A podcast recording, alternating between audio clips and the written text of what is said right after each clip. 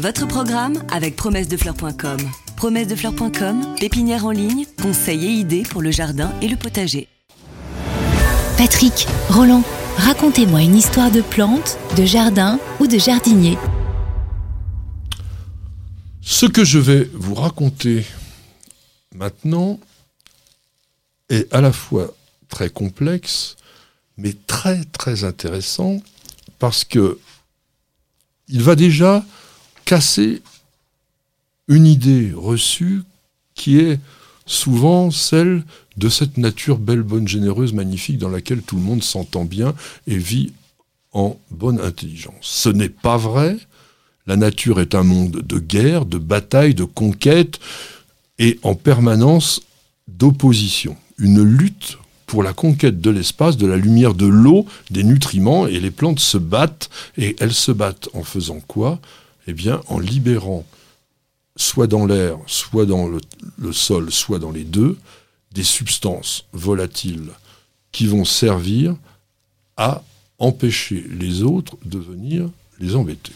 Ce phénomène que l'on appelle l'allélopathie, c'est vrai que c'est un mot très savant, très compliqué, veut tout simplement dire tout effet direct ou indirect, qui soit positif ou négatif d'ailleurs, d'une plante, y compris les micro-organismes, sur une autre, par le biais de composés biochimiques qu'elle libère dans l'environnement. L'exemple le plus connu de cela, c'est le noyer. Ah, le noyer, oui, parce que il y avait même un dicton comme quoi il fallait pas les dormir sous un noyer. Alors ça, je ne sais pas pourquoi, parce qu'il ne faut pas exagérer c'est que les feuilles du noyer renferment une substance qu'on appelle la juglone. D'ailleurs, ça a donné le nom. Juglance. Juglance, nigra. Ou nigra. Oui, il y a les deux. Qui, la juglone limite, mais fortement, l'apparition d'autres espèces autour du pied de la plante.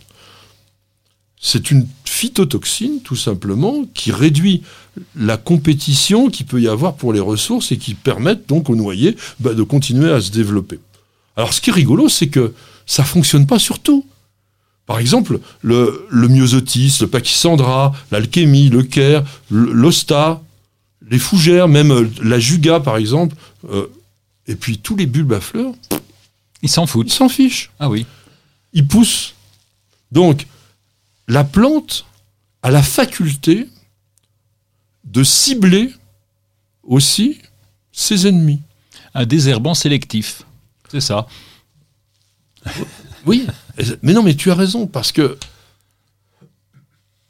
la force d'étude de ces principes-là, de ces comportements, de ces substances, va nous ouvrir des voies nouvelles pour aider et remplacer définitivement les substances chimiques. Enfin, du moins, les substances chimiques de synthèse, parce que là, on est sur du chimique 100%, mais c'est du chimique fabriqué par la plante. Alors on verra, pas ici, mais dans d'autres émissions, que la chimie de la plante peut être extrêmement dangereuse. On parlera un jour des plantes poisons. Euh, les, plantes sont capables de créer des poisons terribles. Bon, là, on n'est pas sur ça. On est sur ce qu'on appelle des composés qui ont un rôle antimicrobien et dont on connaît par exemple un qui s'appelle le resveratrol. Le, resveratrol qui est une substance qui est très présente sur la peau des raisins noirs et qui est un polyphénol. Un polyphénol, c'est en fait un tanin, tout simplement. Alors on l'a aussi sur la fève de cacao, la canneberge d'arachide, la rhubarbe, la renouée du Japon, tiens, que t'aimes bien, par exemple. Donc ce sont des produits, le resveratrol... C'est dans le vin, ça oui, c'est ce que je te disais sur la peau du raisin noir, mais qui mm. peut être intéressante demain pour la médecine aussi. D'accord. Parce que c'est à partir du moment où une substance a un effet, on étudie cet effet pour savoir ce qu'on pourrait aussi euh, en faire nous-mêmes. Donc c'est assez intéressant. Donc les composés allélopathiques qui ont un effet herbicide, qu'est-ce qu'ils font? Eh bien, ils empêchent les cellules de se multiplier, et notamment les, cellules du méristème racinaire, c'est-à-dire le méristème qui est le, tissu de croissance des racines, et eh bien, la mitose, vous savez, c'est la façon dont les cellules ont de se découper pour pouvoir se multiplier. Ben, ça le bloque, et donc la plante ne peut plus se développer. Donc ça va aussi bloquer certaines enzymes, ça va bloquer l'assimilation des protéines. Enfin, aujourd'hui, il y a une étude extraordinaire qui est faite autour de cela parce qu'on sait qu'il y a une ouverture demain. Alors c'est fait pour se protéger. Les plantes font ça pour dire attends, toi tu viens, euh, t'es copine, toi tu viens pas, t'es pas copine. En quelque sorte. Alors, bien entendu, vous vous posez certainement la question de savoir comment est-ce que ça s'est fait. c'est encore une fois, on en a parlé avec les fourmis notamment, c'est ce qu'on appelle la coévolution. Ça se produit sur des millénaires et des millénaires. C'est simplement la sélection naturelle qui finit par faire dominer les espèces qui ont adopté un petit critère supplémentaire par rapport à l'autre. Puis petit critère plus petit critère plus petit critère multiplié par des milliers ou voire des millions d'années, eh bien ça aboutit à des systèmes extrêmement performants comme on voit aujourd'hui. Alors, il y a une plante qui a intéressé non seulement les botanistes, mais aussi les industriels, qui est l'élante.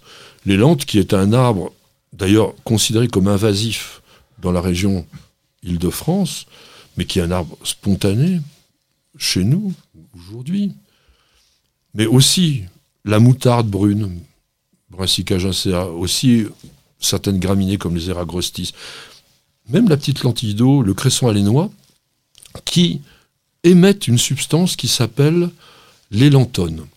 Cet élantone est extrêmement efficace au niveau herbicide entre guillemets. Sauf que, une fois qu'on l'a extraite, on s'est rendu compte que c'était un produit, enfin une substance très toxique, et donc on ne l'utilisera pas. Donc ça montre aussi que de temps en temps, la nature fait des choses un petit peu hardes, et on n'est pas, pas la capacité forcément de le faire. Alors, dans l'allélopathie, il y a quand même un exemple dont il faut que je vous parle, c'est celui des acacias africains. Les acacias africains, dont on avait déjà parlé avec leur relation symbiotique avec les fourmis, ont pour certains la capacité d'émettre des substances volatiles cette fois, qui vont aller jusqu'à avertir les acacias voisins de la présence des herbivores. J'avais lu ça un coup, et oui, oui, c'est un truc terrible ça. Et cette action, qui est extrêmement subtile et complexe, est en fait une émission tannique. Lorsque l'herbivore commence à brouter les feuilles, à partir d'un certain moment d'agression de la plante, celle-ci commence à développer des substances tanniques qui rendent les feuilles restantes encore plus amères et qui vont faire en sorte qu'à un moment donné, l'herbivore va s'arrêter. Oui, ou, alors il n'y avait pas eu des décès de gazelles qui étaient, alors, il y avait eu... devenu toxique même. Oui, alors il y avait eu des décès pour une seule et unique raison, c'est que c'était dans des réserves sud-africaines qui sont closes et dans lesquelles il n'y avait qu'un seul, enfin pardon, qu'une seule espèce d'acacia ah que broutaient les coudous.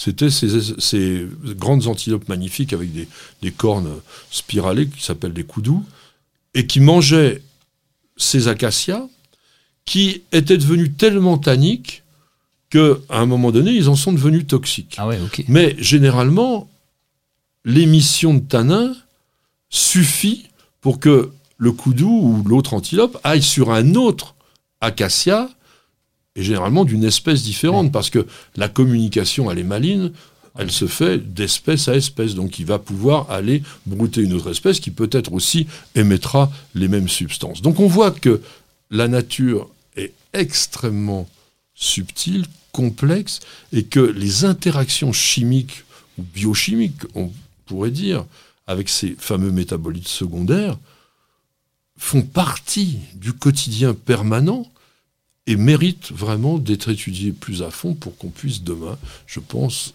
avoir des solutions de rechange par rapport à ce qu'on avait jusqu'à présent. Votre programme avec promessedefleurs.com. Promesse de fleurs.com, pépinière en ligne, conseils et idées pour le jardin et le potager.